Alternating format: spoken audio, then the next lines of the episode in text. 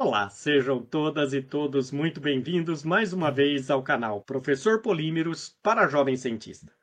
E depois de uma conversa que nós falamos com o Marcelo Orozco, falamos sobre extrusão. Foi uma conversa muito descontraída. Marcelo é uma ótima pessoa, nos trouxe muita informação sobre esse processo, né, em que muitos dos produtos plásticos são é, processados, né, preparados, confeccionados, né, por esse processo. Eu acho que a gente teve uma excelente uh, aula onde trouxe fundamentos, mostrou maquinário. Então, ó, se você tiver interesse, né, para conhecer um pouquinho sobre extrusão, vai aí no canal. Nós estamos com já mais de 400 views, que foi agora, né, essa conversa. Ah, e eu quero também aproveitar e convidar vocês para seguir a gente no Instagram, né? Professor Polímeros. Nós estamos com mais de 6.200 seguidores, o que é para a gente uma novidade, tá bom? Ah, e tem também uma novidade: nós estamos no podcast, nas plataformas Anchor, Spotify, Apple Podcast e Google Podcast. Falamos de extrusão e agora nós vamos falar sobre um tema que é muito, mas muito importante na área de materiais, né, de área de materiais poliméricos, de plásticos, conhecido por plástico. E eu tenho um convidado muito especial, amigo, né? O Paulo, conhecido como Paulo Santos. Olá, Paulo, tudo bem com você?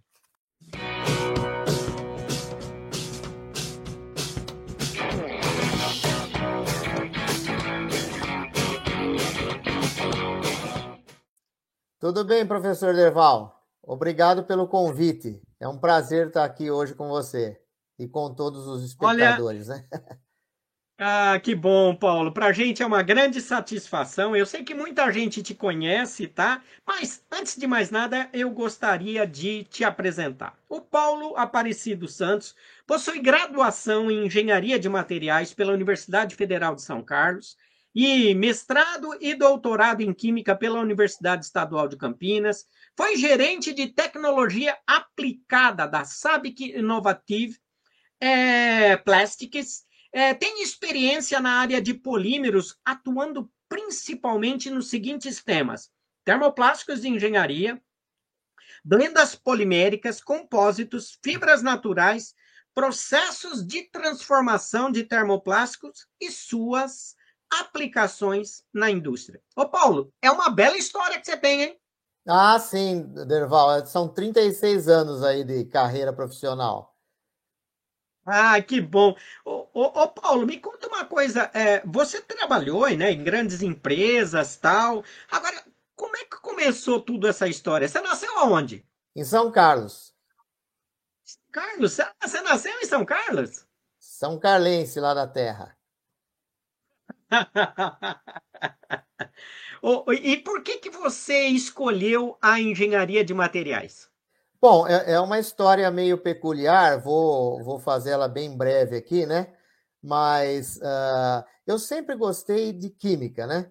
Uh, o meu pai uh, me deu um, um, brinquedo quando eu tinha uns oito anos, mais ou menos, chamado O Pequeno Químico, que tinha lá umas experiências, tudo, e a, a mais legal da época era a chamada tinta invisível, né? Que você uh, depois colocava um reagente e, e, ela e conseguia enxergar a tinta, né? Depois, na minha adolescência, apareceu uma coleção que se comprava na, nas bancas chamada Os Cientistas, né? E eu gostava muito daquilo e cheguei até a, a, a colocar, montar um laboratório na casa da minha avó. E aí lá eu fazia várias experiências, né? Até que quase um dia quase cheguei a botar fogo lá na casa dela. E aí ela pediu para eu desmontar. Então, tudo tudo estava ah, indicando, né, eh, que eu iria para esse ramo mesmo da química, né? Até hum. que uh, quando eu quando eu estava às vésperas do, do, de começar o cursinho para o vestibular, aconteceu uma coisa uh, inusitada, né? Uh, que muitos vão chamar de, de coincidência, mas eu prefiro chamar de providência de Deus. eu fui almoçar na casa da minha prima e o namorado dela estava lá. E aí começamos a conversar e ele uh, falou para mim, uh, uh, perguntou né, o que, que eu iria fazer, eu falei que era química, daí ele falou, ele me, me, perguntou, né, você sabia que acabou de inaugurar aí um curso novo, né, um curso inédito na Federal de São Carlos, que é Engenharia de Materiais? Eu falei, não, não sabia. Ele falou, ah, eles devem estar aí na terceira ou quarta turma, né?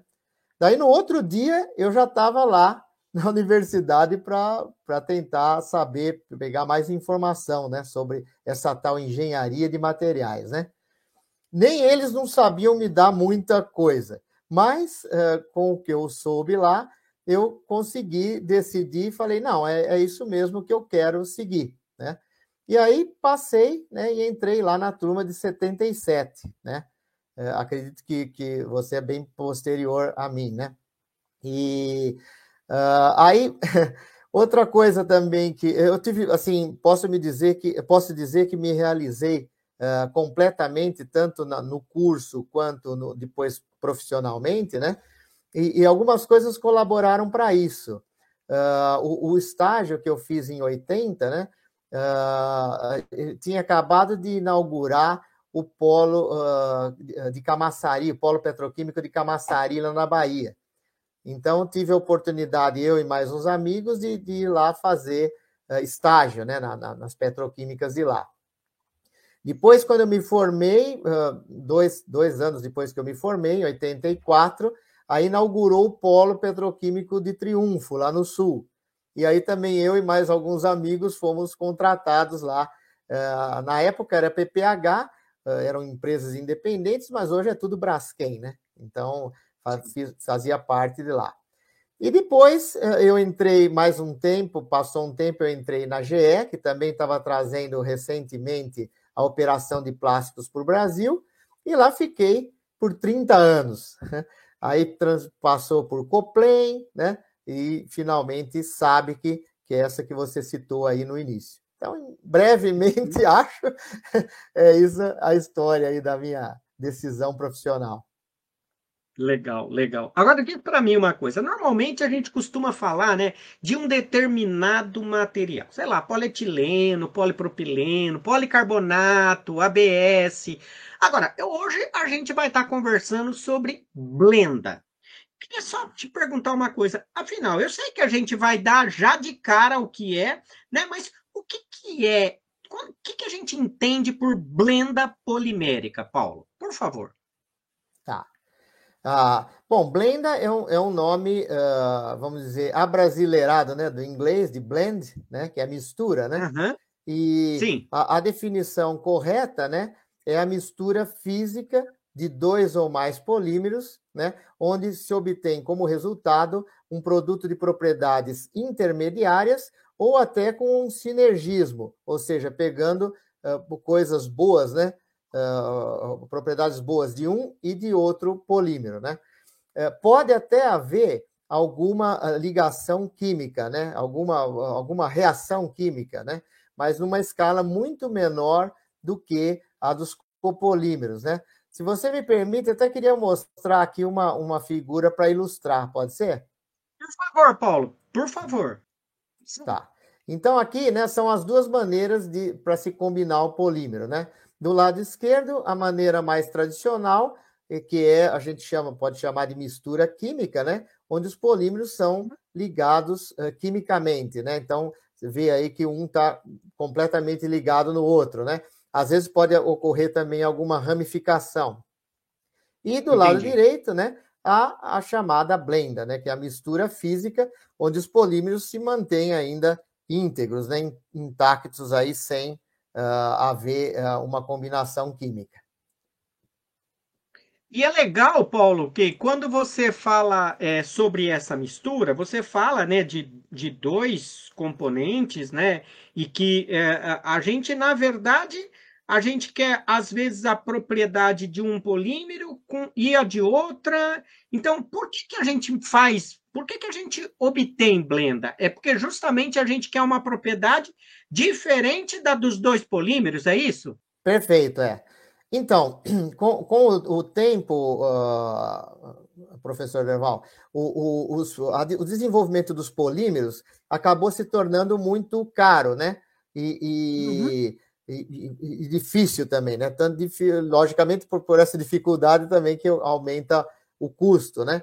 Então, por isso que se uh, lançou mão, né? O pessoal começou a ter algumas ideias, né? Na verdade, o que se sabe é que a primeira ideia surgiu com o Jack Welch, né? Aquele famoso CEO da, da, da GE nos anos 80, 90, que ele havia uh, surgido, né, eles uh, conseguiram desenvolver o PPO, mas o polióxifenileno, né, mas sozinho ele não tinha valid, uh, não, não, conseguia se, nem se processar. E aí ele resolveu misturar com o RIPS, né, com o poliestireno, e fez então a primeira blenda né, de valor comercial, que é a PPO-PS, né, que existe até hoje. Ô, ô, ô, Paulo, então eu quero pensar, né? Quando nós falamos então de uma blenda, você já me explicou que tem a ver com uma mistura, né, de, de dois componentes. Eu sempre pergunto uma coisa: eu posso misturar é sempre dois componentes ou dois polímeros, ou eu, eu tenho posso misturar mais que dois polímeros? É, o, o normal, né, o mais comum são dois polímeros, tá? Mas tá. Uh, pode ser pode-se adicionar um terceiro, como por exemplo, um modificador de impacto, tá? Um elastômero. Ah, tá. Então, se de repente uhum. você tem uma deficiência na resistência a impacto, você adiciona um elastômero, já seria um terceiro polímero, né? Então é possível sim. Quando você fala de, de, de, desses elastômeros, muitas vezes em blendas, a gente usa muito o butadieno, né? Sim, pode ser, pode ser o butadieno, pode ser uh, borracha acrílica também. Né? Acrílica? Né? Ah. a variação, quer dizer, o, o butadieno é o SBS, né? Tem o SEBS, né? Que já é um copolímero com etileno também, né? Sim, são esses aí os mais comuns. Entendi, entendi. É, é, é sempre quando eu faço essa mistura, eles formam uma mistura aí é, quase que homogênea, é, é, é, fica monofásico essa mistura, porque muitas vezes o material não gosta do outro, né? Então ele não tem tanto uma mistura, né? Vamos falar assim, no, de uma forma simples, né? Eu queria saber assim, então, quando a gente mistura dois materiais, dois polímeros, né? Sempre é um processo monofásico e homogêneo, ou não?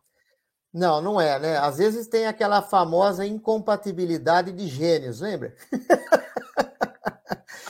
e eu, eu aqui também queria aproveitar para mostrar, porque fica um pouco mais fácil, né?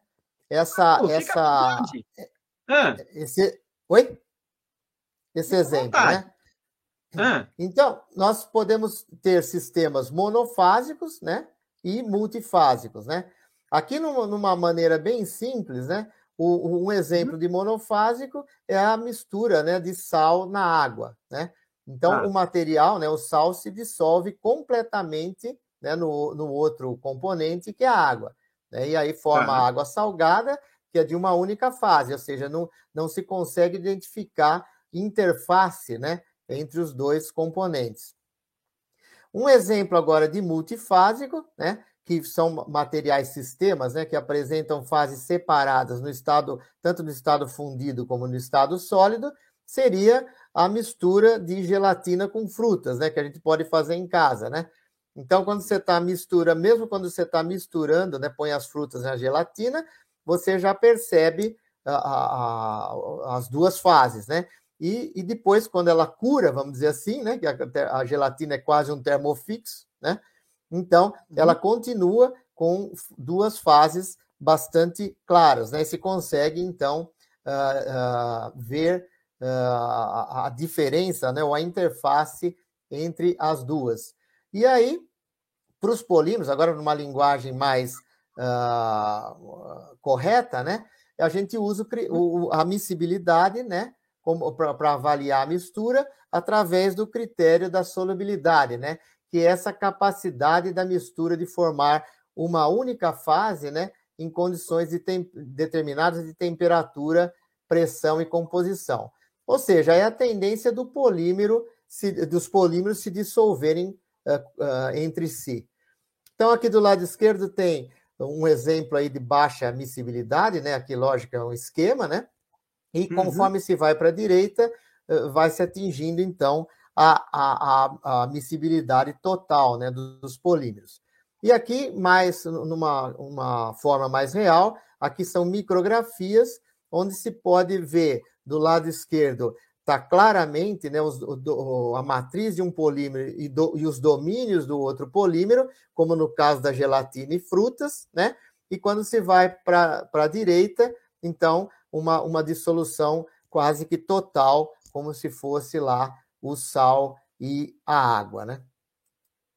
Legal, legal. Agora, é, diz para mim, legal. E, e agora diz para mim uma coisa. É, você fala, né? Então, você traz muito bem essa relação do critério, né, de solubilidade, né, para que haja uma maior dispersão aí de um material no outro, né? E você falou que tem, né, pode haver interação entre esses componentes, né? Às vezes é, pode. É, é, é, né? É, e, e, agora, sempre a, a, gente olha, né? É, quando eu penso né, em, em, nessa obtenção desses materiais, e aí a ideia é a gente ter sempre um, um, uma certa miscibilidade, ou seja, eu tenho uma alta miscibilidade ou não? Então, uh, existem de todas as maneiras, né? Como eu falei, existem polímeros que se dissolvem completamente um no outro, como é o caso que eu citei daquela primeira blender do PPO com o poliestireno, né? E tem Perfeito. polímeros que, em princípio, são completamente uh, imissíveis, né? Como, por exemplo, o policarbonato com os poliésteres, né? E, e só que aí o que, que a gente faz? Nós utilizamos, quer dizer, quando os polímeros são uh, com, uh, imissíveis, né?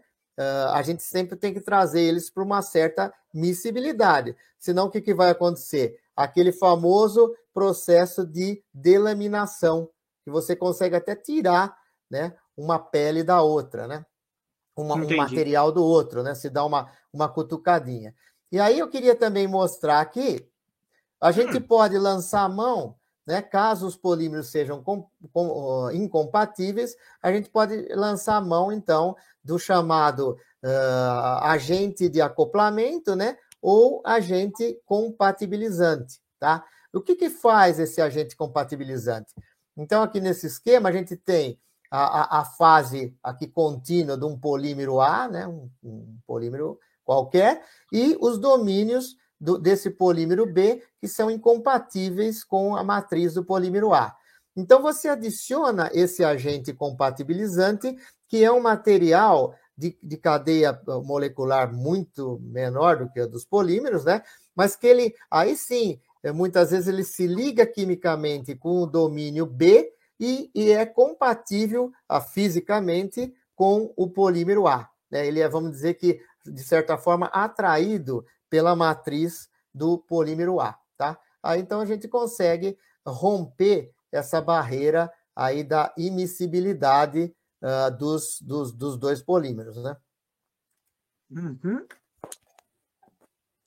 Interessante. Agora, eu vou usar aqui um pouco da sua analogia, porque você falou um pouco dessa coisa da. Quando você fala da, da, da solução homogênea lá do sal com a água, né? A gente sabe que se eu colocar um pouquinho de sal, dissolve bem, mas se eu colocar muito sal, ele vai decantar, né? Então, Perfeito. Então, é, é, quando a gente pensa nessas blendas e nesses sistemas que você está falando para a gente, é óbvio que é, é você é, tem uma quantidade adequada de mistura Sim. entre os componentes, né, Paulo? Isso, é, uma, é a proporção ideal, né, que se fala, né? Então, é. porque quando se vai muito para o lado de um ou para o lado de outro, muitas vezes você perde aquele, aquele efeito sinergético, né? Ou até intermediário. Né? É exatamente essa comparação que você fez com o sal com a, da, do sal com a água. Até um certo ponto, ele dissolve, dissolve e forma uma, uma mistura homogênea, né? E passando Entendi. disso, né, acaba uh, já precipitando e, e, realmente no caso do polímero, ou seja, aquelas propriedades, já ele não vai ter mais aquelas propriedades desejadas do início, né? Então, é, é, é, agora, é, a gente fala né, dessa miscibilidade, a gente fala da, da é, necessariamente, quando a gente vai ter né, uma, uma propriedade, eu quero, uma, é, eu quero melhorar uma determinada propriedade, então eu estou entendendo que a blenda né, é, é um material que eu vou preparar aonde eu tenho dois componentes, tá certo? E que é, eu tenho a propriedade do A e do B, né? E eu quero algo melhorar ou a propriedade do A ou a propriedade do B. Por isso que eu faço a blenda deles, de maneira que quando eles interagem um pouco, eles têm essa, essa miscibilidade que você falou, eu chego numa determinada propriedade que é o que eu quero, sei lá, de, de resistência mecânica, de resistência ao impacto. É um pouco por aí, né, Paulo? Exatamente, né? Na verdade, o que, que se verifica? Por exemplo, o, o policarbonato ele, ele tem uma, uma excelente uh, resistência a impacto, né? altíssima resistência a impacto, tanto é que ele é usado uh, na questão de segurança, né? Então, aqueles escudos de, do, dos, dos, policiais, uh, porta de banco, janela de automóvel, né? Porque ele suporta até bala, né?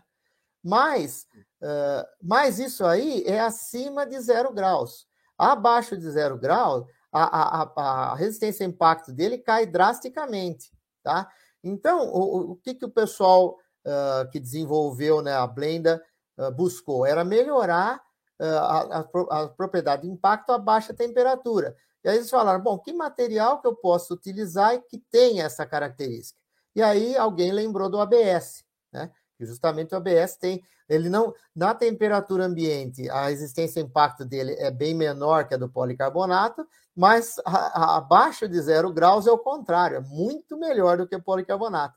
Então aí que conseguiu esse efeito sinergético, né? É um exemplo. E esse efeito sinérgico, na verdade, então, quando você fala né, da blenda é, é, policarbonato né, e, e é, ABS. É, ABS, né? Sim, no caso ABS. eu falei essa. Isso. Isso, da ABS, né? Agora, a gente tem outras, né? Por exemplo, o próprio sim. policarbonato com PBT, é isso também? Sim, perfeito, temos e, sim. E, e, e, esse, esse, caso, né? Eu queria que você falasse um pouco também dessa blenda, porque você falou, então, o policarbonato, ele é usado, janela de avião, essas entradas sofisticadas aí de prédios, de né? Onde se faz. Hã? É, de é, de, desculpa? Shopping. Shopping, né? É, tem também. Você falou de carro, é, o, o é, é na, no processo de blindagem, é isso? Sim, blindagem pode-se utilizar algumas janelas, não as que sobem, né? Mas a fixa pode ser de policarbonato. Entendi. E aí tem uma elevada resistência ao impacto próprio Sim, policarbonato. Claro, é o mesmo, né? Contra bala e tudo mais. Entendi. E, e, e aí, quando você fala, então, desse, por exemplo, policarbonato com é, PBT, PBT, fala um pouco para mim sobre isso, por gentileza. Tá. Então, aí, nesse caso, a adição do PBT foi para suprir uma outra deficiência do policarbonato, que é a resistência química, né? E aqui eu, então, vou aproveitar também para mostrar mais um, um, um pouquinho aqui. Uh, ah que fica às vezes mais fácil de entender, né? Então veja, é, essas blendas aí de policarbonato com poliéster termoplástico, né? Ou seja, tanto PBT como PET, né? Então, do policarbonato, a gente tem a resistência ao impacto, a rigidez, a estabilidade dimensional e a baixa contração de moldagem. E dos poliésteres, nós temos a principalmente a resistência química e a resistência ao stress cracking, né? Aquele de propagação de trinca, né? Então, com isso, se consegue uma blenda, né? uma, um produto, né? Misturando esses dois, um produto com, com quase todas essas características, inclusive com um bom acabamento superficial né? e uma boa resistência térmica também, tá? Então, essa é uma boa uh, solução que foi utilizada para uh, suprir essa, uh, essa questão do policarbonato. E uma outra coisa interessante dessa blenda, professor Leval, como você já citou, né, é a resistência às intempéries, né? Uh, então, aqui nós temos a molécula de policarbonato, né, o CO3, tá? Hum. E aqui ocorre um, um, um processo também uh, inusitado, né, uma coisa uh, bem diferente que, que colabora para a melhoria da blenda. Quando a radiação UV, né, o Sol, né, atinge aqui a molécula de policarbonato, há um rompimento e uma dissociação, né? É, uhum. desse lado aqui e desse outro lado. E para estabilizar esse, esse sistema, né, essa molécula, há um, chamado rearranjo molecular, no qual se forma essa estrutura aqui de baixo, que é a benzofenona. E é justamente hum. a benzofenona o componente principal da maioria dos estabilizantes UV que se usa nos próprios polímeros, tá? Então, essa é uma blenda que se autoestabiliza com relação a, a, ao intemperismo, né, à luz solar. Por isso que ela dura anos e anos aí uh, no, no, sol direto, né, sem problema, porque logo que ele recebe a primeira radiação solar, já há uhum. esse, esse, esse mecanismo aí, né? Uh, e esse rearranjo molecular, e essa benzofenona fica na superfície, então, como um protetor solar, né? É o tipo protetor que a gente usa até uh, né, na pele, né? Que também não deixa de ser um polímero. Agora, é, é, interessante isso que você fala, porque, na verdade, né, quer dizer, o policarbonato sozinho, ele, ele não iria, né, quer dizer, eu imagino que vai, há uma, uma, uma cisão de alguma cadeia ali, né, com a radiação ultravioleta, a fotodegradação, e aí ocorre esse arranjo molecular formando a, a, a chamada benzofenona, que é usada, inclusive, em protetor solar, né? Isso, exatamente. Ou é, é seja. É... Ah, pode falar. Não, é, então, é, isso foi uma coisa que nenhum dos, dos cientistas, né, no, no, momento que fizeram a blenda, notaram, né, imaginavam que pudesse ter esse, esse fator, mas ocorreu. Foi um bônus. um bônus ah, que eles tiveram. Começou lá a envelhecer as amostras de policarbonato puro, de PBT é. e de policarbonato e PBT, eles Sim. viram que tinha diferença na resistência a intempéries, né? Com certeza, a blenda é, ela é muito, muito superior ao, tanto ao policarbonato quanto ao PBT sozinhos. Em relação à resistência a intempéries. Isso. É. E, e, e diz para mim assim, então assim, é, é, é, eu, eu, eu diria que tem outras blendas também. Você já falou Sim. então, né, do PBT ABS, né? É, você já falou então, desculpa, do PC ABS você falou do policarbonato e do PBT, né? Que é o polibutileno, é isso? Tereftalato, é isso? Isso, polibutileno teleftalato é o PBT e polietileno teleftalato é o PET, né? Talvez até é, a nomenclatura correta é politereftalato de butileno, é, é correto? É, a, a... Não, ah. existem os dois. Pela IUPAC pode ser poli, é, polietileno tereftalato ou politereftalato de etileno. então, não, tem uma tem. questão da tradução para o português, eu não sei, né? Mas o. Não, mas é, a, a é, IUPAC, né? Que, a IUPAC ah. que legisla sobre isso aí, ela aceita os dois. Ela aceita formas. os dois. Sim. Ah, legal. Isso que você está falando é bacana. Ah, agora, é, eu queria saber uma coisa. Então, na verdade, a gente está falando dessas misturas, a gente está falando então de obtenção dessas diferentes propriedades. Você deu muita ênfase aí no policarbonato, né, misturando ele com, com um, um ABS ou com o PBT, né? Falou também da, do, do, da blenda, né? Agora, como eu preparo uma blenda? Eu, eu, essa mistura, como é uhum. feita essa mistura que você está falando? Sim. Então, por ser uma mistura física, né? você não precisa de um reator. Então, isso já barateia ah. muito o custo da, da, das blendas, né? Então, o reator, Entendi. com toda aquela condição que você tem que manter de temperatura, de pressão, de né, atmosfera e tudo mais, esse aí você pode usar uma extrusora. Normalmente, se usa uma extrusora de dupla rosca, que é onde você tem um cisalhamento melhor e mais controlado, né, do que uma extrusora de rosca simples, né? Inclusive na rosca dupla, você pode uh, colocar o segmento, você monta como se fosse um Lego, né? Os segmentos uhum. que você quer. Né? Ah, então no começo só transporte, depois um pouco de, de mistura, depois e, e, né, o material está fundindo. Então, uh, se consegue uh, um, processo muito mais uh, sólido com a, a, a, extrusora dupla rosca. E aqui eu queria mostrar para você também o, o, esse processo mais comum, né? Que fica um pouco mais fácil aqui de, de entender, né? Então, nós temos aqui os dois polímeros, né? depois cargas, uh, pigmentos, aditivos, né? Isso tudo é colocado num misturador que, que, em inglês se chama blender, e muitas vezes nas empresas também é mais fácil chamar de blender, né?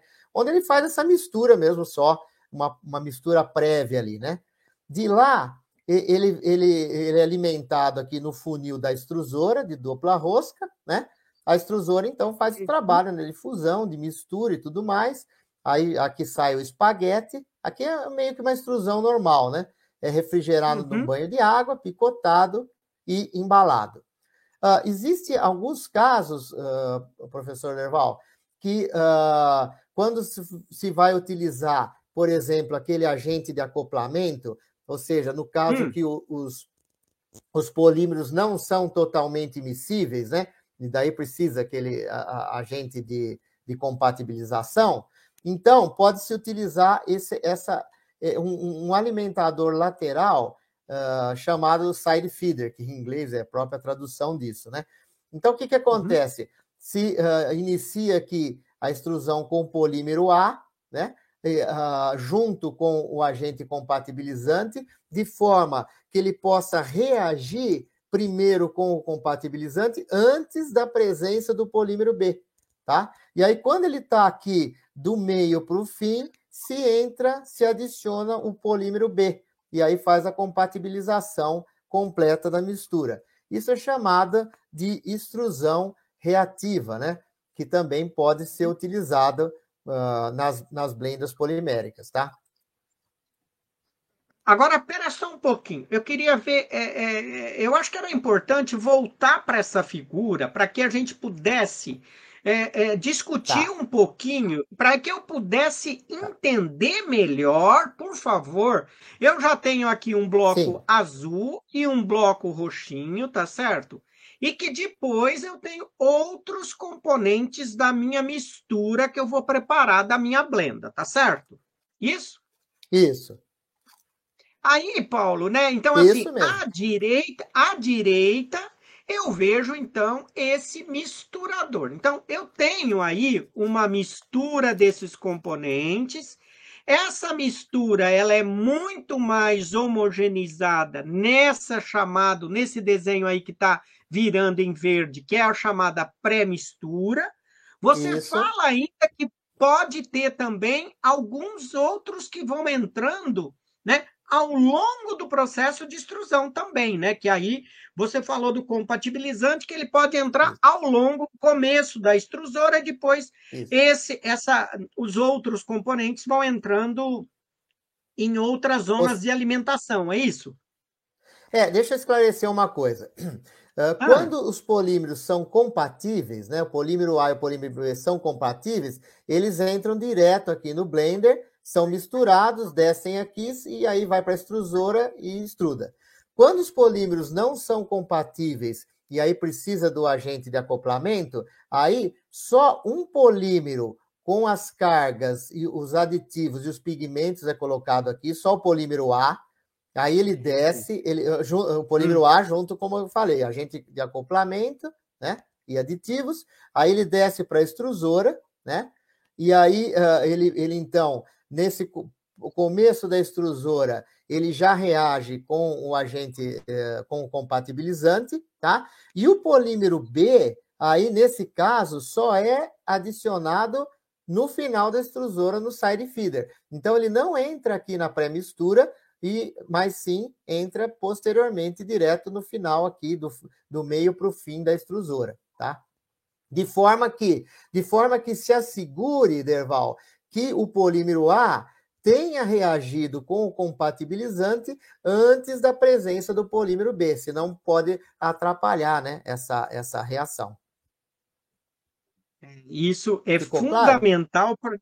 Ficou, e é fundamental que a gente entenda também todo esse processo, porque, é, de fato, né, Paulo, é, parece simples, né? Toda essa questão da mistura, a gente sabe que tem né, a, a, algumas é, exigências em termos também de da própria rosca, né, da extrusora, que eu acho que é fundamental, né, para a gente ter maior ou menor efeito de mistura, né, Sim. e assim por diante, né. Dedo da blenda, Derval, tá aqui, ó. tá justamente na, na extrusora, ou, ou, mais precisamente nas, na rosca, né, ou nas roscas, porque elas são uh, de dupla rosca, como eu falei. Essa parte aqui de cima, isso aqui você pode fazer até com uma betoneira. Eu já vi empresas, é. empresas assim, né, de meio, uh, empresas pequenas, né, que fazem é. mistura de, de, polímero com aditivo e com carga numa betoneira, de, que nem de concreto, e depois joga na extrusora de rosca simples mesmo e vai embora. Né? Essa, Sim. na blenda, não. O segredo da blenda está justamente na definição dessa, dessa. Então, como eu te falei, uh, por exemplo, se é uma extrusão reativa, aqui tem que ter um cuidado muito grande aqui no início para que uh, o cisalhamento consiga fazer uh, realmente que o compatibilizante se disperse e reaja né, com o, o, o polímero A. Né? E, e até e aí cria B, um né? grupo e, funcional, que... cria um grupo, cria um grupo funcional que vai estar tá conversando com outro componente, né, Paula? Perfeito. Por isso que chama a gente compatibilizante, né? Ele, ele, ele é, adere quimicamente num dos polímeros, que aí fica compatível com o segundo polímero, né? Ou se acopla com o segundo polímero. É exatamente isso. Uhum. Ô, ô, Paulo, agora é, eu acho que ficou muito claro, você colocou é, um pouco sobre essa importância né, do, do, do, do, sistema de mistura, bem como também da escolha da, da rosca. Né? A gente sabe que hoje as blendas são preparadas, assim, as grandes empresas utilizam muito a extrusão de dupla rosca, é isso mesmo, né? Isso porque o efeito de mistura ele é melhor, é isso? Sim, e você é aquilo que eu falei, né? Com a dupla rosca, você consegue controlar muito mais o cisalhamento. E além do que, ela é, ela é como se fosse um Lego, né? Que você vai montando. Então você pode pôr, ah, aqui eu preciso de mais cisalhamento, eu ponho uns elementos que cisalham mais, né? Aqui eu preciso mais de transporte, aqui eu preciso de compressão. Então, aqui, na, na uh, quem já viu, né? Infelizmente eu não, não pus esse slide de dupla rosca, vai ver que a rosca dela ela é bem segmentada. Numa rosca simples, né? Quando essas extrusoras normais que a gente vê por aí, eles, eles só têm uh, três zonas, né? Que é alimentação, compressão e, e, e, mistura, né?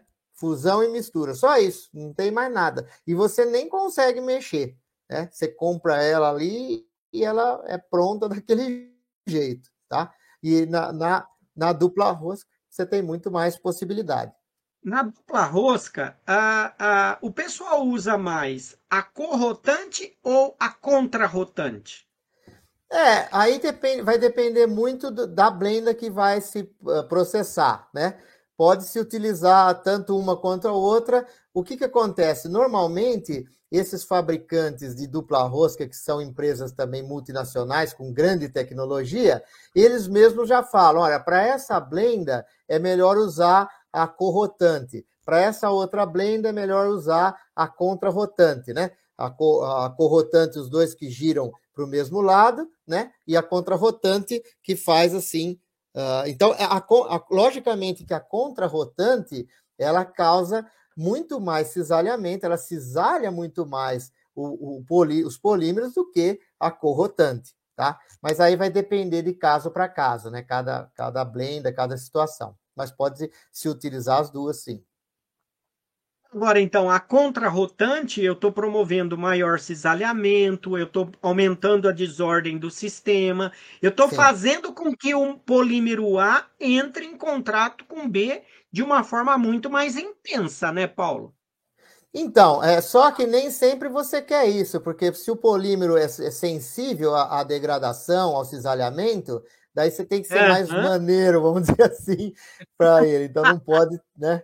Não pode ser tanto que, que realmente quebre muito, mas às vezes há necessidade, né? Principalmente quando você tem dispersão de cargas e tudo mais, aí precisa ser a contrarrotante mesmo. E aí, então, eu tenho que ficar de olho no um, um, um, uma no gato outra na tuba, né? Porque eu não posso promover degradação também. O que você está me dizendo é eu não posso quebrar a cadeia dos polímeros. Claro. E como eles são diferentes, eu tenho que Sim. olhar para as características dos dois. Porque aí, então, em vez de usar uma contrarrotante, eu vou numa corrotante, que aí eu tenho um menor efeito de mistura, mas pro, provavelmente né, eu não degrade os meus componentes, é isso? Exatamente, é, é, essa, essa é a teoria mesmo, é o que se, se usa, a técnica que se usa.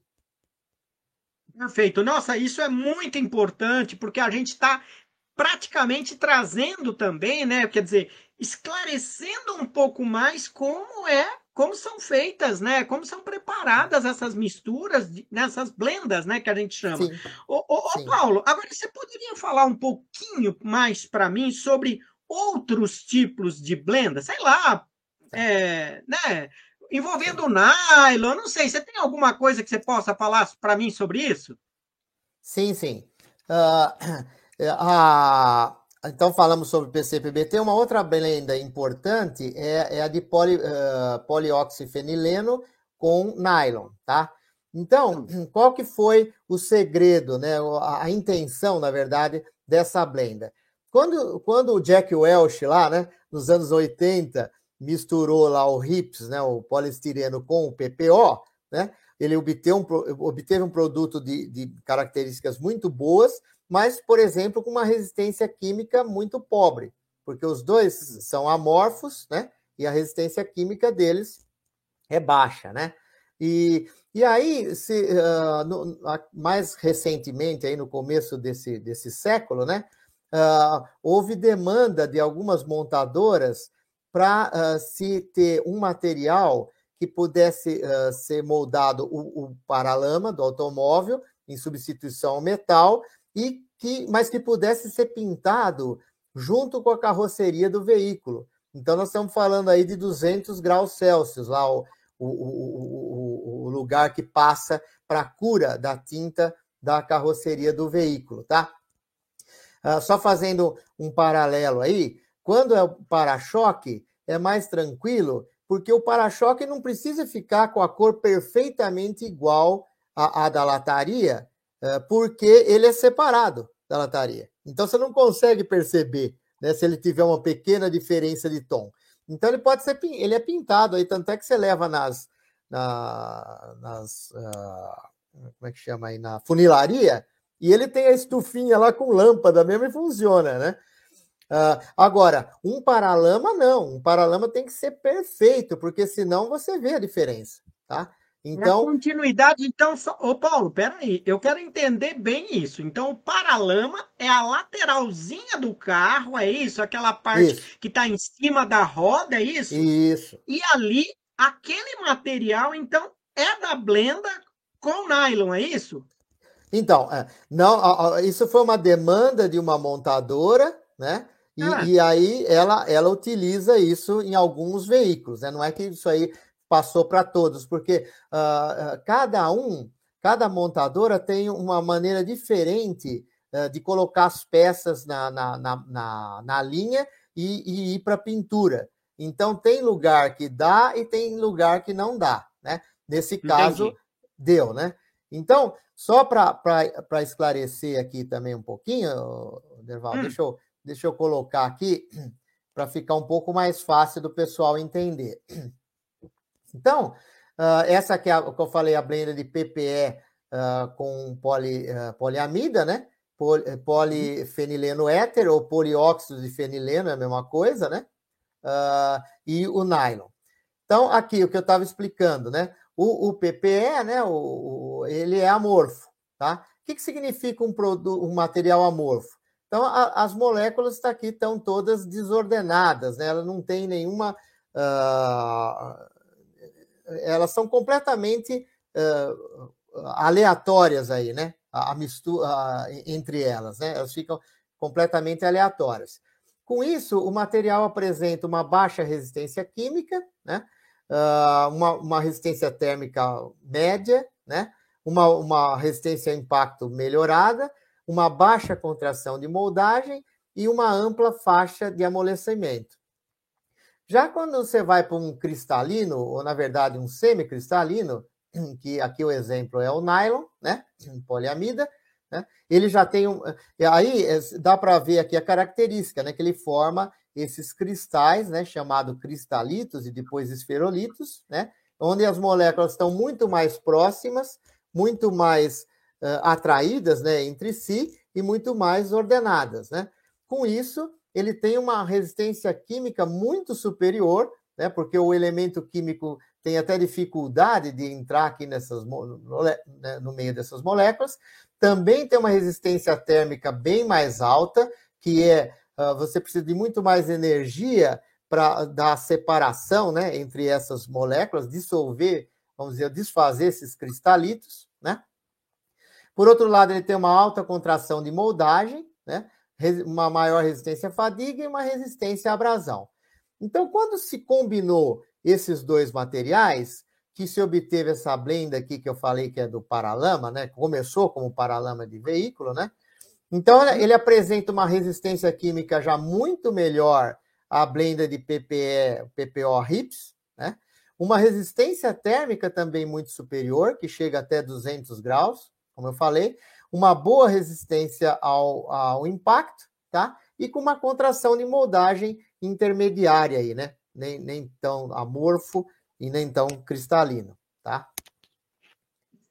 Paulo, é, deixa isso aí, porque eu quero entender um pouquinho melhor esse ah. negócio. Ah. Você está falando aí dessa blenda, né?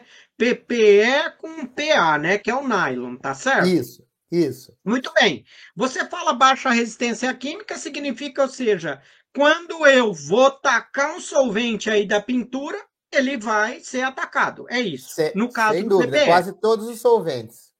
Isso. Então aí eu não conseguiria pintar. Ótimo. E, e, o PPE também, ele traz também um, uma resistência térmica, ou seja, tá lá no sol, que tem uma temperatura elevada. A gente sabe que o painel do carro, né? Eu já mesmo já vejo um monte de informação, chega a uma temperatura significativa. E o carro que está na externa também Passa de 100 às vezes, né, Paulo? Passa. Passa de 100 graus. No Nordeste Passa chegaram a medir 120 no painel do, do, do carro. 120 graus. Por isso que a gente chega não consegue nem pegar, né? Mas não, aí, então, e, assim... e, é verdade. Às vezes você põe a mão, você ah. sente, né? Agora, e baixa é, uma boa resistência ao impacto, porque também ele é amorfo, né? Então e... ele vai conseguir ter uma boa resistência ao impacto. Ou seja, bateu, ele resiste um pouco rapidamente à, então, questão do impacto. Só, Agora, só, só, que... só, pegando um ah, gancho aí, eh, Derval, claro. deixa eu explicar um pouquinho a questão do impacto. O que, que acontece? No cristalino, quando você tem uma trinca, né, ela tende a, a, a facilmente caminhar por, por, meio aqui dos cristais, ou pela interface dos cristalitos, onde tem muita tensão, tá? E aí ele rompe fa mais facilmente, né? E o amorfo aí já é vantagem, porque como ele é completamente aleatório, a trinca não tem um caminho preferencial. E por isso que ele tem uma resistência a impacto maior. E, e, e, o que é interessante, porque esse casamento do PPE com o nylon, né, com o PA, né, ele, ele traz, por exemplo, uma coisa que me chama muita atenção é essa coisa da contração, né, Paulo? Porque Sim. você faz uma peça, você vai fazer o paralama, quer dizer, quando você fala em alta contração, ele deforma.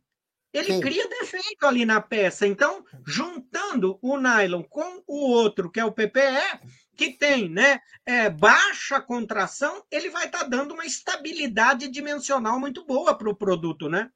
Perfeito, exatamente isso, Derval, porque uh, uh, você tem até que, inclusive, prever essa contração de moldagem né, na hora de construir o molde. Então, o molde claro. tem que ser um pouquinho maior do que a, a, a, medida correta, porque depois o polímero, quando ele solidificar no molde de injeção, ele vai contrair, certo?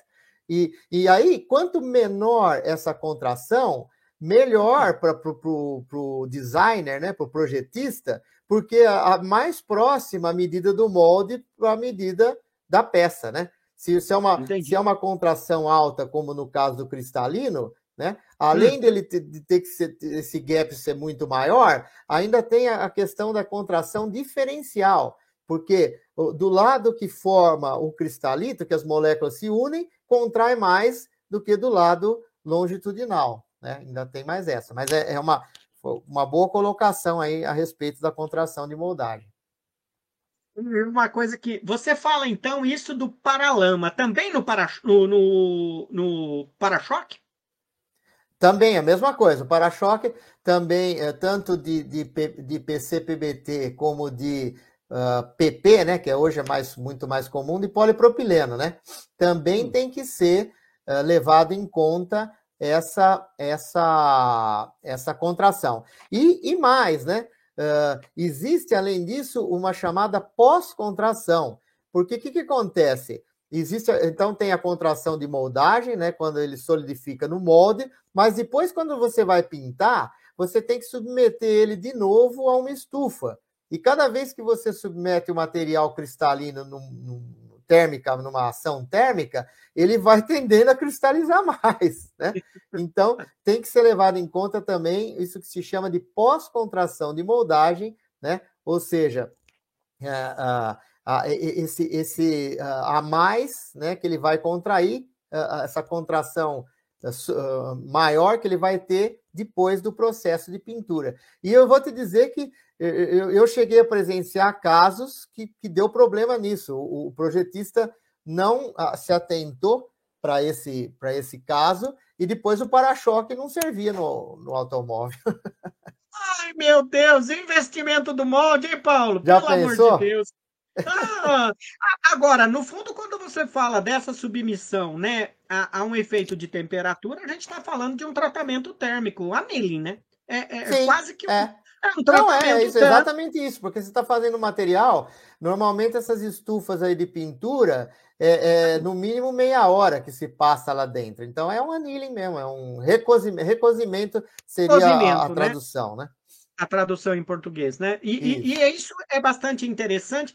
E uma coisa que você me chama atenção, e é importante a gente trazer no canal, que é, eu não sei, né? Mas há, há um tempo atrás a gente tinha uma ideia de quando usava né, o, o, os para-choques aí de metais, a gente tinha o pressuposto de que ele tinha que resistir ao impacto.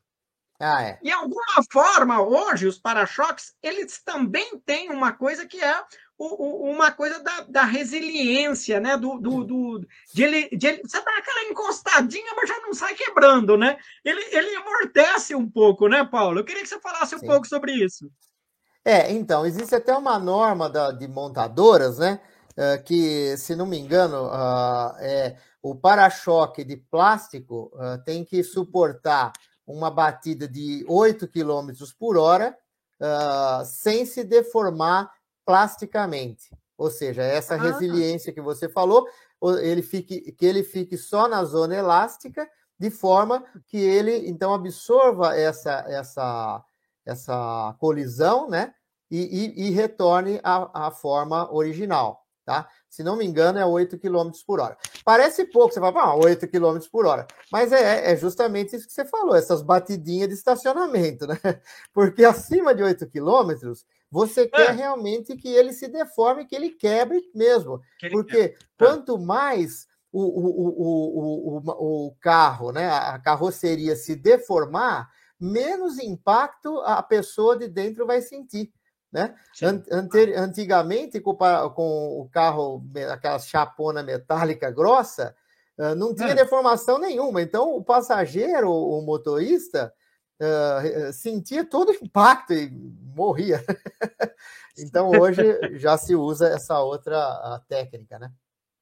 E o que você está falando, assim, é interessante a gente fazer essa conversa, esse diálogo, né, que a gente está falando, porque o que, que acontece? Na prática, a, a, as pessoas também estão é, relacionando, né, o, o, essa coisa do, da, da, morfologia do material aí, porque você fala do, do, da desordem das cadeias, ou seja, do amorfo, das regiões cristalinas que dão essa resistência ao material, e ao outro lado, o amorfo ele tende a ter, né, é, essa boa resistência ao impacto. Agora, ô Paulo, fala para mim uma coisa, e, e, quando a gente pensa né, nessa, nessa mistura, a gente sabe que tem um estudo morfológico para a gente ver a tal da miscibilidade que você falou, né? Que a gente Sim. tenta olhar. É, fala um pouquinho para a gente sobre isso, por favor. Então, esse é um caso que precisa se utilizar o agente de acoplamento, porque uh, enquanto o PPO e o RIPS eram, uh, são completamente solúveis, né, um no outro, compatíveis, o PPE hum. e o nylon são completamente incompatíveis. Ah, então, entendi. Ah. Então é aqui, esse é um grande exemplo do uso do agente compatibilizante, tá? Então, é, é, essa, esse é um esquema, né? Da blenda uhum. PPE-PA. Então, o nylon forma a chamada fase contínua e, e, e o PPE forma esses domínios, né? Lembra das frutas na gelatina, né? Forma esses domínios que são incompatíveis com a matriz do nylon. Se eu não pusesse o compatibilizante, você consegue, na peça moldada, você com estiletezinho, você faz um cortezinho e puxa uma pele da peça, vai puxando pele, sai inteirinha, que é a, a delaminação, né? E então se coloca esse agente compatibilizante que ele reage com o PPE e é compatível com a matriz de nylon, tá? Então aí a, a dispersão fica muito boa. E aqui é uma micrografia, né? Onde a gente vê a matriz de nylon aqui branca, os domínios aqui mais escuro, e para melhorar ainda mais a resistência ao impacto desse material, como, como você me perguntou no início, né? Se é só dois polímeros, a blenda, Nesse caso, pode-se utilizar um terceiro, né, um elastômero, que aí ele fica dentro aqui dos domínios do, do PPE, né, e ajuda a maximizar ainda mais a, a, a resistência ao impacto do material. Nossa, e é muito interessante isso que você fala, porque na verdade é meio que a gente, um não suporta o outro material, não suporta o outro material, mas ao mesmo tempo a gente tem aí alguém que é esse tal do compatibilizante que vai fazer eles ficarem né, juntos para sempre. É isso? É, bem isso aí. Ô, ô, ô, ô, Paulo, a, a, a, é interessante isso que você fala, e você traz aí vários exemplos de blendas, que eu acho que a gente está gerando aí muito conteúdo, porque as pessoas também estão aprendendo muito com o que você fala, né? Então, é, nós já falamos de várias blendas aqui. Agora, eu queria saber de você o seguinte, né? Em outras blendas comerciais aí que você poderia dizer para a gente, não? Sim. Existe a, ah. a blenda uma, uma das blendas também, logo depois da PPO e da PPO RIPS, né? Uh, uma blenda que uh, foi desenvolvida rapidamente foi a de PC ABS, que nós já até falamos um pouco no início, né? Então, só para dar um pouco mais de exemplo né, dessa blenda. Hum, pois não. Aí nós temos aqui uh, o policarbonato, que tem lá uma excelente resistência ao impacto em temperaturas acima de zero graus e uma alta resistência térmica, ele chega até 140 graus mais ou menos, né? E do outro lado nós temos o ABS, que é chamado de terpolímero, né? Porque são três componentes, né? É, é, é um copolímero, né? É, com três componentes, né? Que é acrilonitrila, butadieno e estireno, né? Por isso que é o ABS, né? Então, Além de você. Só, só mistura, só, só um minutinho, por favor. Quando você então fala do ABS, ele também já é uma mistura, mas ele é um copolímero, é isso? Exatamente. Lembra no início, né? Que a gente Sim. separou a, a mistura física da mistura química, né? Então, então esses caras têm ligação química. Eles sim. é um copolímero, né? Copolímero. Copolímero tá. ramificado, normalmente. Perfeito. É isso mesmo. E, então, aqui, o, esses três componentes, acrilonitrila, butadieno e estireno, estão ligados quimicamente, tá? Ah. E você pode adequar as, as, as propriedades dele uh, de acordo com o que você quer também, tá? Então, se eu coloco pra, nesse copolímero, se eu, o terpolímero, né? Coloco mais acrilonitrila, eu ganho resistência química e resistência térmica. Se eu coloco mais estireno, eu ganho mais brilho, mais rigidez e processabilidade. E se eu coloco mais butadieno, que é a borracha, uhum. é o elastômero, né? Eu ganho Sim. resistência ao impacto e principalmente essa tenacidade a baixas temperaturas, que é o gap do policarbonato, tá? Então vejam a infinidade de materiais que eu posso ter aí combinando, né, o ABS com o policarbonato. E nesse caso, a gente obtém normalmente propriedades intermediárias, né? Uh, então, uh, uh, propriedades intermediárias, ou seja, cai um pouco a resistência térmica do policarbonato, mas aumenta muito a resistência a baixa temperatura, tá? Então, é isso que a gente consegue com, essa, com esse tipo de blender, por exemplo, né? Paulo, deixa aí um pouquinho que eu quero ver uma coisa. Olha, meu, você está me apresentando aí um mundo, né? Porque é. você fala de blenda hoje, a gente está conversando de blenda, mas ao mesmo tempo, né? Quando a gente fala de blenda, você introduziu o conceito, né, de mistura química, que é a ligação para a formação do copolímero. E aí, então, você está dizendo, posso fazer, além das misturas dos dois polímeros, sei lá, homopolímero, eu posso pegar um polímero, né, que é o policarbonato, misturar com um terpolímero, que é um copolímero constituído de acrilonitrila, butadieno e estireno, sendo que ainda eu posso variar o percentual de cada um de componentes dentro do ABS.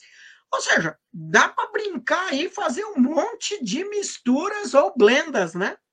Sim, esse, por isso que eu uh, disse, né? Essa blend da BSPC, ela é uma das mais versáteis que existe, né?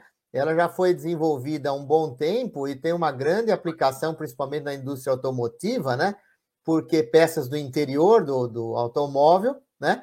Uh, justamente por causa de, dessa, uh, de, desse truque que você consegue fazer, né? Você consegue adequar ela exatamente para aquele tipo de, uh, de, de, de, necessidade que você tem. E ainda tem mais, uh, Derval. Uh, normalmente, no interior do veículo, não se quer peças brilhantes, tá? Ah, é? E o, o, o, por, por causa do, do reflexo, no, principalmente no motorista, ah. né? Ah. E, mas uh, essa blenda tem um inconveniente que ela é super brilhante, tá? E aí, hoje já, já existe um aditivo, né? Aí é um aditivo mesmo, ele não é copoli, ele não é, é ligado nem é, quimicamente, nenhum polímero, que consegue derrubar o brilho. Então, nós temos hoje também um ABS-PC baixo brilho para o interior do veículo, né? Para fazer principalmente lá a parte de, de, de, de, de do, do, da saída de som dos alto-falantes, as boquetas de ar, partes do, do, do console, do automóvel, entendeu? Então, é mais uma, uma variedade dentro de, de, dessa blend aí, que é, realmente, para mim, é a mais versátil que tem, que existe.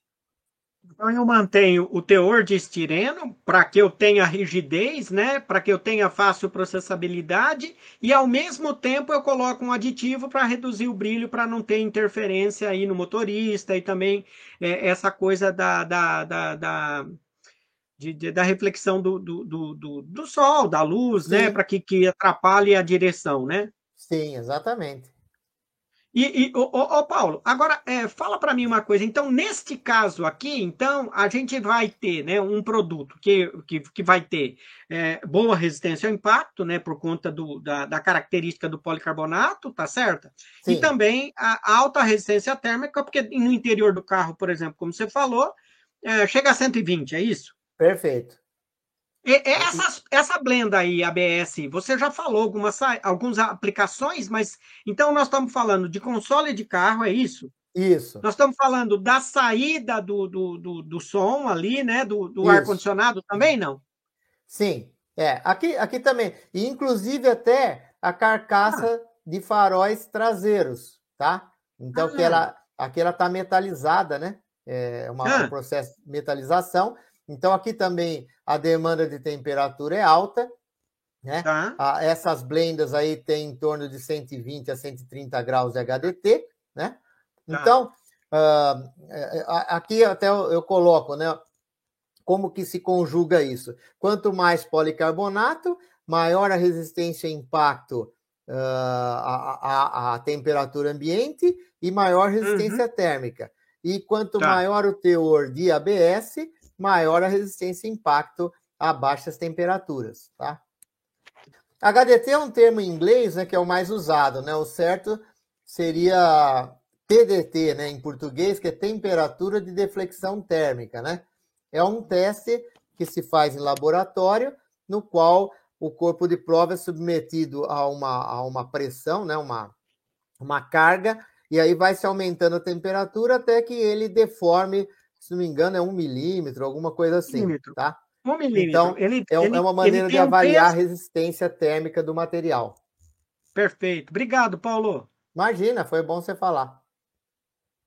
E aqui, no, e, e aqui embaixo, o baixo coisas brilho... na blenda, né? Você Oi? falou que pode colocar outras coisas na blenda aí. Eu estou vendo que Sim. pode colocar fibra de vidro também, Sim. né? E esse aditivo, né? Exatamente. Então, tá, o, pode, eh, essa blenda reforçada com 10 ou 20% de fibra de vidro, ele se consegue uma maior rigidez, uma, uma maior resistência à tração, flexão e até a fluência, né? Que é aquela deformação sob carga ao longo do tempo que todo material plástico uh, acaba sofrendo, né? Uh, a peça sempre vai se deformando. Então, a fibra de vidro ajuda a manter isso aí.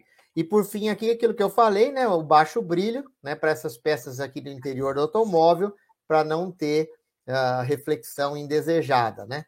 Então, é, é, por isso que eu falo, né? Da Blender ser tão versátil assim. Além de você poder mudar as proporções do, do, dos componentes do ABS, do compolímero. Depois, entre ele, ele e o policarbonato, ainda adicionar fibra de vidro, adicionar aditivo, por exemplo, baixo brilho, até de UV, anti-UV. É uma blenda bastante completa mesmo. Ô, Paulo, agora para mim uma coisa. Bom, você está falando aí, tem um monte de aplicação, mas esse tipo de material é, é, é, é commodity, não? Ele é não, é ele já é chamado de plá, considerado plástico de engenharia, né? Tá. o AB, eu diria para você assim, não, não existe uma, uma definição uh, perfeita, né? Assim, há uma linha divisória certinha, né? Mas o que se considera normalmente é que o ABS é o meio termo, né?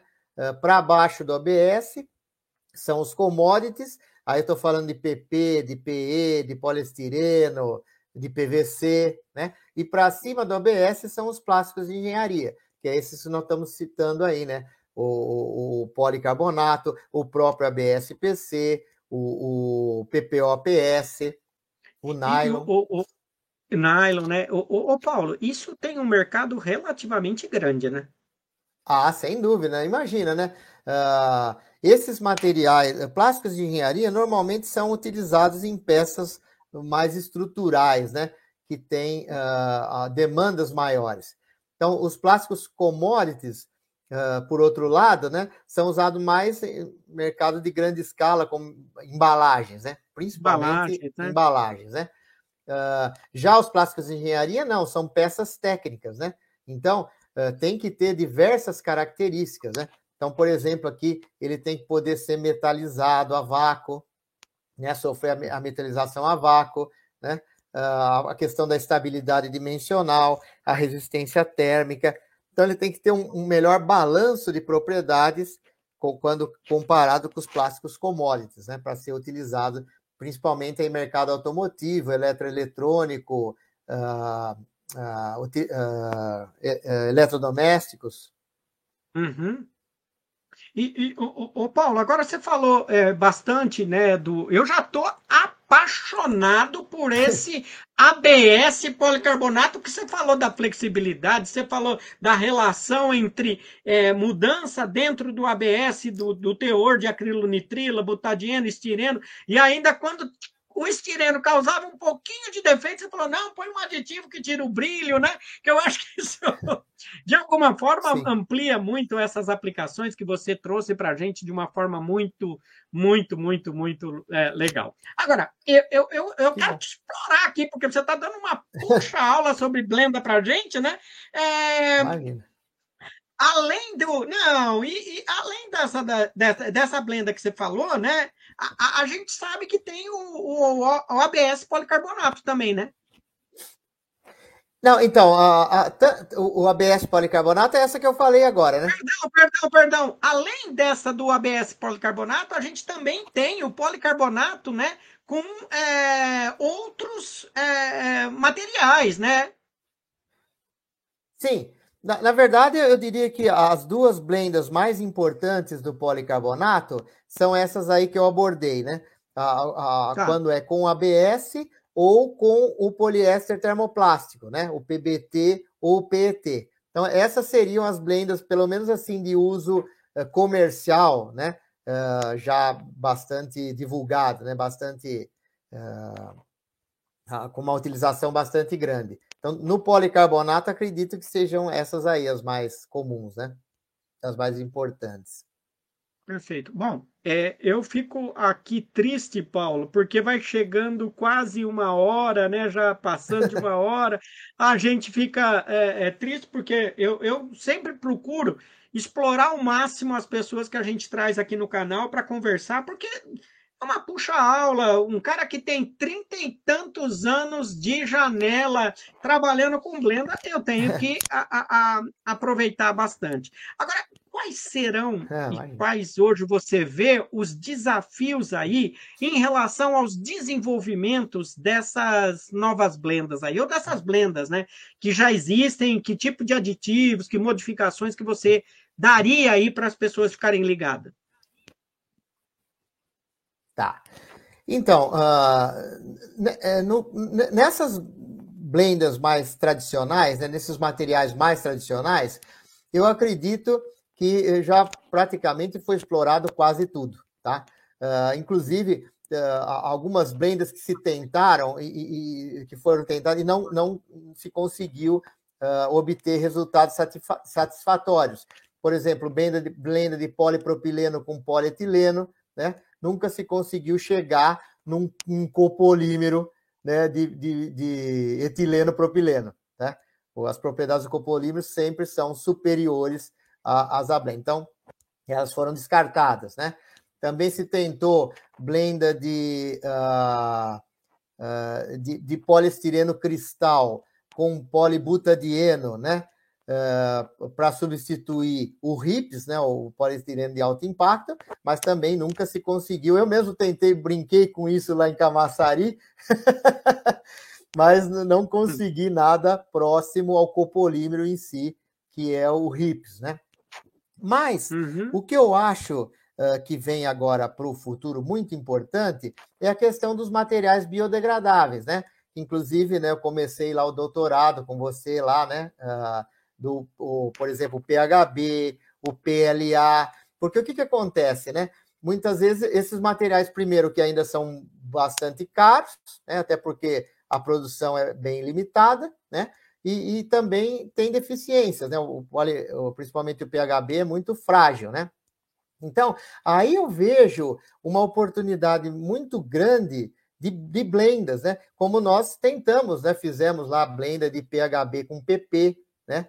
Então, uh, tentar abordar mais, focar mais nesse, nesse, né, nesse segmento, né, para uh, tornar viáveis, né, tornar esses materiais biodegradáveis viáveis economicamente, porque senão é sempre uma ciranda, né, você nunca consegue uh, desbancar os materiais tradicionais, né, porque quando você fala de custo, é, é, é, né? Ah, vai aumentar. Qualquer centavo que aumenta, principalmente no material de embalagem, é, é, é, é perda de lucro, né? Então, aí eu, eu, eu gostaria realmente de incentivar o pessoal, né? Acho que acredito que você ainda está mexendo com isso aí, né, na, no ABC, Derval, né, nessa questão de muito, materiais muito, biodegradáveis muito. blendados. Sim. Oi? Isso. Oh, oh. Muito? É, é muito. Mas continua, por favor. Tem mais alguma coisa que você gostaria de falar? Não. Tá, eu acho que assim, não sei se seria a hora já de, de, de dar um, um, um, recado, né? Uh, justamente para que as pessoas, vocês né, incentivá-los né, a buscar essa questão de reciclabilidade, né? Porque hoje em dia, né, a gente vê, né, o, o planeta, né, sendo ameaçado aí por tanto, uh, o pessoal chama de lixo plástico, né? Mas, na verdade, hoje não se, não se uh, vive sem isso aí, né? Uh, antigamente, uh, o, o se, existia um poço no meio do, da cidade lá, né? E, e uma caneca só para todo mundo tomar água. E é isso que passava a, a, a, a doença, né? Transmitia doença para todo mundo. Então, hoje, com material descartável, né, ficou muito mais prático. Mas ele, ele tem realmente um, um, problema sério quando ele é descartado indevidamente no ambiente. Né?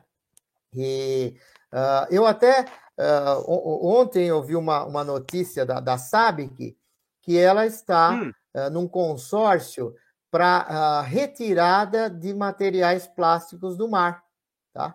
Logicamente, é, que isso aí vai ter um, um, toda uma, uma questão favorável economicamente, porque não é na, ninguém é filantropia, né?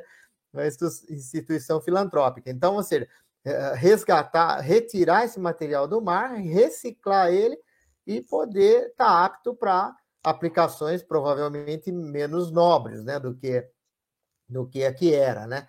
Mas uh, então, assim, o meu, se eu pudesse deixar aqui um incentivo né, para o pessoal que está nos assistindo, é justamente a busca né, dessa uh, viabilidade né, técnica e econômica né, de reciclagem de, de materiais, principalmente esses materiais descartáveis que não têm muita utilidade. Né? É lógico que alguns, por exemplo, garrafa PET, todo mundo já sai catando por aí, né? Mas isopor, né? É, e principalmente esse, esse de embalagens PE, PP, né, que acabam indo parar em, em, tudo que é lugar, né? Então, acho que aí é um, é um bom foco aí para o pessoal que está nos assistindo e quem sabe até utilizá-lo né, em blendas, né, com materiais já uh, materiais uh, originais, né, uh, material virgem, né, até para poder não perder muito de propriedades. É isso aí. Bom, Paulo, olha, eu tenho muito que te agradecer, porque eu acho que você nos trouxe aqui muita informação a respeito de Blender. É lógico que esse é, essa última mensagem sua é extremamente importante e é um dos motivos porque a gente tem esse canal, que é Professor Polímeros para Jovem Cientista, né? E que é, a gente quer, na verdade, fazer essa divulgação científica para trazer né, soluções que justamente vão ao encontro do que você está falando, que é a questão das soluções ambientais, né? Porque hoje a gente não vê mais essa coisa do que é lixo, do que é resíduo. Eu diria que é hoje uma matéria-prima secundária, e essa matéria-prima secundária ela realmente pode ser utilizada, e com certeza você trouxe aí uma das soluções que é o quê? A blendagem, né? A mistura de materiais, seja biodegradável, você sinaliza isso como uma questão de futuro, que eu acho que é extremamente importante. E fica aqui o meu agradecimento muito grande de você ter é, despendido seu tempo, de ter aqui trazido muita informação, preparado esse material com muito carinho, que eu acho que isso para a gente, né? é, é, é, é muito importante que as pessoas também conheçam o Paulo Santos, né? O Paulo Aparecido Santos, que tem uma experiência muito grande, né? Nessa área de blendas, que eu acho que eu conheço você há bastante tempo, né? E, e que para mim é um grande prazer ter como amigo, né? porque eu, eu, eu, diria que isso é, é a gente é, é, está aqui de passagem para ter amigos. Eu acho que isso você sabe que eu sou eternamente agradecido por mais essa esse apoio seu. Paulo, muito obrigado por você ter vindo aqui no canal. Eu que agradeço.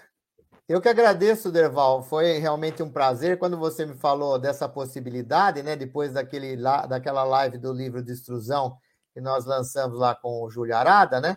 Então, um prazer. Uh, também uh, te tenho em grande consideração aí, já somos amigos aí há muito tempo, né? Então, espero ter uh, contribuído aí para o crescimento aí do pessoal, né? E estamos à disposição aí. Quando precisar, a gente volta de novo. Um grande abraço aí para você.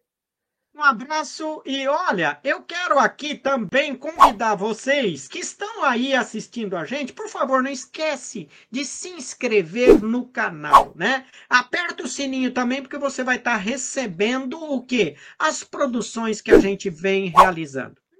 Lembrando, ó, se você quiser acompanhar a gente, também estamos no podcast, no Anchor, no Spotify, no Apple Podcast e no Google Podcast.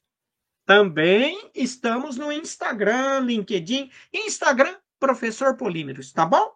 Então, ó, vejo você aqui no canal e muito obrigado por a sua presença hoje.